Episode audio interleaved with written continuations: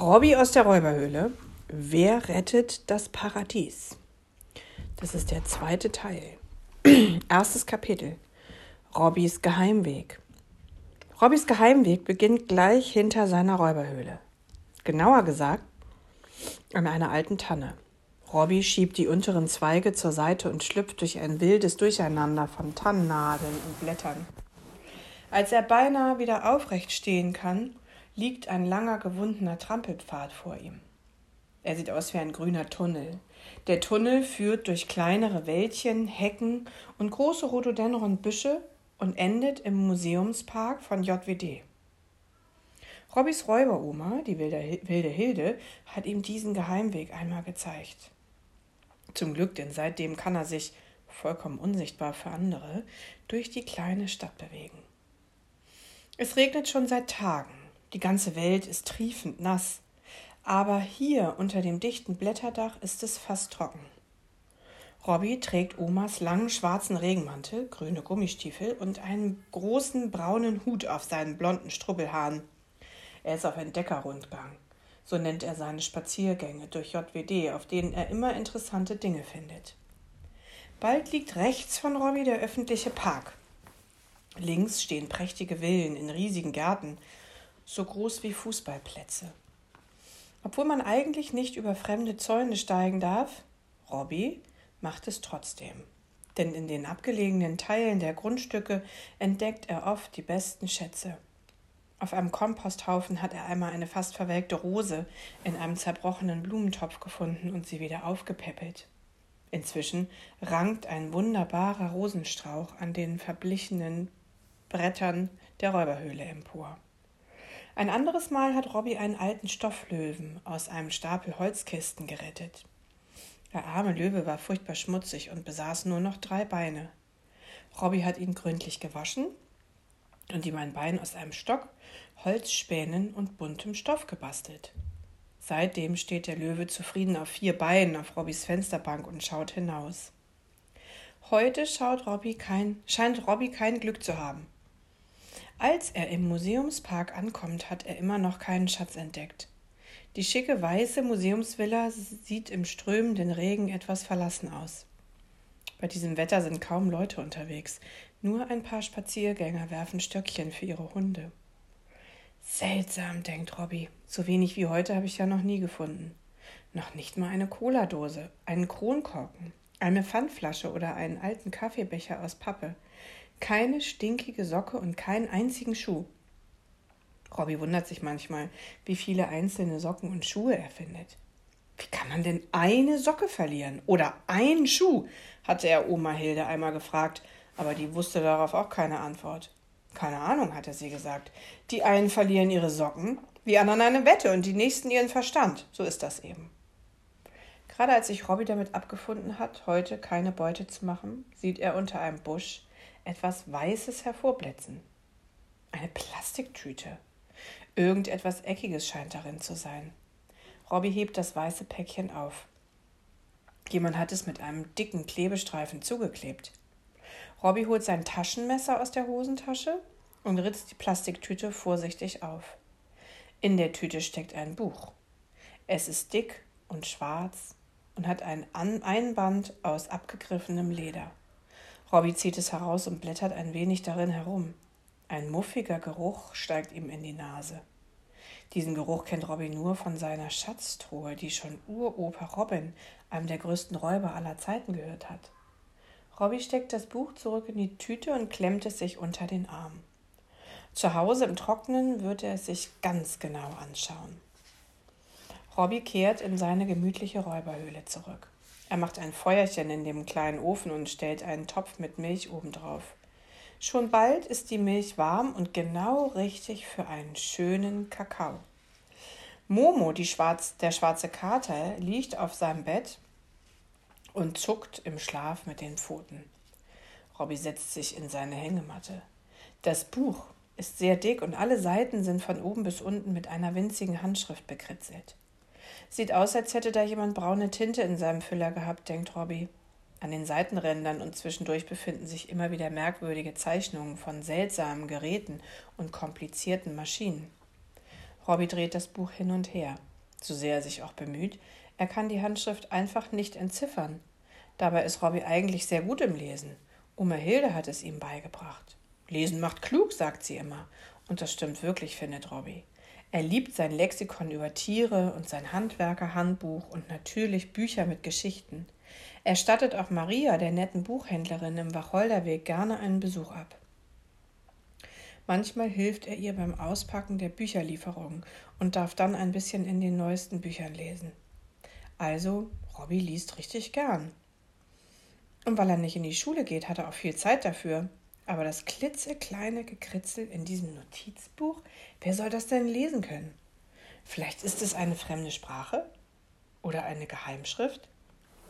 Er muss das Buch unbedingt seiner besten Freundin Thea zeigen. Robbys Herz macht vor Freude einen Hüpfer. Morgen kommt Thea endlich wieder nach JWD, um die Ferien bei ihrer Tante Dora zu verbringen. Und dann können Thea und er sich jeden Tag sehen. Robby schaut nach draußen. Dicke Tropfen laufen an der Fensterscheibe hinunter und hinterlassen Zickzackspuren.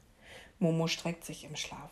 Bei diesem Wetter hat selbst der Kater keine Lust, nach draußen zu gehen. Das hohe Gras ist viel zu nass. Überall auf der Wiese sind tiefe Pfützen. Sogar das Bächlein in Robbys Paradies hat sich durch den Dauerregen in einen richtigen Bach verwandelt. Paradies, so nennt Robby das wunderschön verwilderte Grundstück, das sich mitten in dem kleinen Städtchen JWD befindet. Umgeben von einer hohen, uralten Mauer lebt er hier mit seiner Oma, der wilden Hilde. Die Räuberhöhle haben sie selbst gebaut und aus vielen Brettern und, Fund, aus vielen Brettern und Fundstücken. Robbys Eltern sind gestorben, als er noch ein Baby war. Er kann sich gar nicht mehr an sie erinnern. Robby findet, dass Oma Hilde mindestens so gut ist wie eine Mutter. Sogar wie Mutter und Vater zusammen. Auch wenn sie manchmal nicht da ist. Hm, aus beruflichen Gründen sozusagen. Die wilde Hilde ist nämlich eine Räuberin. Und Räuber müssen gelegentlich auf unbestimmte Zeit verschwinden. Aber seine Oma kommt immer wieder. Das hat sie Robby versprochen. Ich sorge doch nur für ein bisschen Gerechtigkeit, sagt sie immer. Ich nehme denen, die zu viel haben, etwas weg und gebe es denen, die zu wenig haben. Was ist denn daran bitte schön verkehrt? Na ja, immerhin kann es auch gefährlich sein, denkt Robby jetzt. Neulich ist die wilde Hilde wieder fast erwischt worden. Ich werde mal für ein Weilchen untertauchen, bis sich die Aufregung gelegt hat, sagte sie ihm. Aber du bist ja schon groß und kommst allein zurecht. Es stimmt, Robby kommt wirklich gut zurecht. Er kann den Ofen heizen, ein Lagerfeuer machen, Würstchen grillen, Tee kochen und seine Zähne putzt er auch regelmäßig. Außerdem ist er gar nicht so allein. Er hat ja Kater Momo und Carla die Krähe, die im Baum neben der Räuberhöhle wohnt. Und Freunde in der Nachbarschaft, die ihm jederzeit helfen. Johann, den Postboten, Theas Tante Dora, Frieda, die Friseurin, den dicken Bäcker Ole, Maria vom Buchladen und einige nette Marktleute. Alle stecken ihm hin und wieder etwas zu essen oder zu trinken zu und halten gerne einen kleinen Plausch mit ihm. Robby weiß sich zu helfen und er kann außerdem noch etwas sehr Wichtiges. Er kann den blöden Holzkopf austricksen. Der Holzkopf ist der Sohn des Bürgermeisters und möchte zu gern herausfinden, wo Robby wohnt und wo Robbys Eltern sind und ob Robby in die Schule geht und auch ein vernünftiges, ordentliches Leben führt. Dauernd spioniert er ihm hinterher. Aber Robby konnte ihm bisher immer entwischen. Wenn der Holzkopf rauskriegt, dass ich mit der wilden Hilde in einer Räuberhöhle wohne und nicht in die Schule gehe, dann ist es mit meinem schönen, freien Leben vorbei. Dann sagt er es seinem Vater. Und dann kommt bestimmt jemand von irgendeinem Amt und nimmt mich meiner, Mo meiner Oma weg, hat Robby seiner Freundin Thea einmal erzählt. Thea würde Robby nie verraten. Auf die kann er sich total verlassen, genau wie auf seine anderen Freunde. Robby legt das Buch zu den anderen Fundstücken in die Schatztruhe. Dann schnappt er sich den großen schwarzen Regenmantel, schlüpft wieder in die grünen Gummistiefel und setzt seinen Räuberhut auf. Als er die Tür öffnet, schlägt ihm der vertraute Paradiesgeruch entgegen. Ein Duft von wilden Blumen, Moos und feuchtem Gras.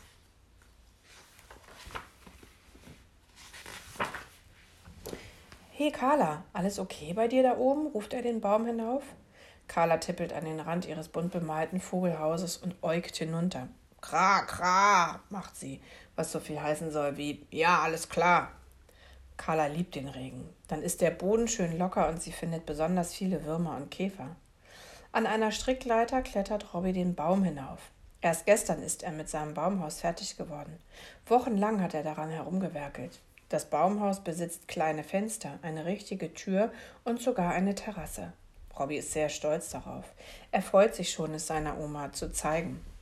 Robby stellt sich vor, wie die wilde Hilde auf der Baumhausterrasse steht. Sie stützt die Hände in die Hüften und genießt die Aussicht. Boah, ruft sie. Boah, Junge, das hast du wirklich räuber gut gemacht. Und dann klopft sie ihm so fest auf die Schulter, dass er fast umfällt. So ist die wilde Hilde. Und genau das mag er an ihr. Carla landet auf Robbys Hutkrempe. Zusammen schauen sie auf das Paradies hinunter. Sie blicken auf das zusammengeflickte Dach der Räuberhöhle. Rauch steigt in kleinen Kringeln aus dem Schornstein. Vor der Hütte befindet sich eine Feuerstelle mit zwei alten Stühlen. Neben der Hütte steht eine Regentonne, die jetzt randvoll ist. Mitten auf der Wiese entspringt ein kleiner Bach. Hier holt sich Robby sein Wasser. Er betrachtet die alte Mauer, die das Paradies zu drei Seiten begrenzt. Sie ist ungefähr dreimal so hoch wie Robby und von oben bis unten mit Efeu bewachsen. Hinter der Mauer befindet sich der Fußweg, auf dem die Kinder und die Erwachsenen aus JWD hin und her spazieren. Robby hört sie manchmal plappern und lachen. Autos fahren auf der Straße. Gelegentlich wird gehupt. Hinter der Mauer ist also das ganz normale Leben. Die vierte Seite des Grundstücks grenzt an einen dichten Wald aus Bäumen, Büschen und wilden Hecken. Hier beginnt auch der Geheimweg. Das Paradies ist einfach perfekt versteckt, sagt Oma Hilde immer.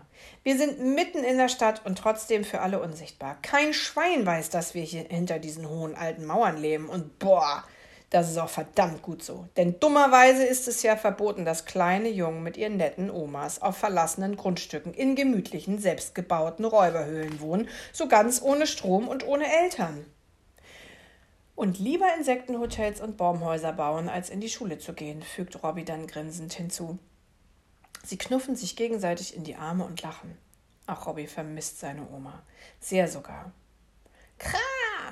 Carla fliegt los. Sicher hat sie unten auf der Wiese einen Wurm entdeckt. Auch Robby macht sich wieder auf den Weg baumabwärts. Er möchte Frieda im Friseursalon besuchen. Ihr Hund Kalle hat heute Geburtstag. Neben dem Lagerfeuerplatz findet Robby ein dickes Stück Holz und bindet einige Birkenzweige drumherum. Das ist das Geburtstagsgeschenk für Kalle. Kalle liebt Holz. Darauf kann er nach Herzenslust herumkauen. Geschickt klettert Robby die hohe Mauer hinauf. Er kennt jeden Stein und jede Lücke. Er weiß genau, wo er am sichersten Halt findet. Sogar mit Gummistiefeln und bei Regen. Auf der Straße ist niemand zu sehen. Gut so. Flink klettert Robby auf der anderen Seite wieder hinunter. Das letzte Stück springt er und schon befindet er sich auf einer stinknormalen Straße im stinknormalen JWD und geht wie ein stinknormaler Junge an einem stinknormalen Regentag den stinknormalen Weg hinterher.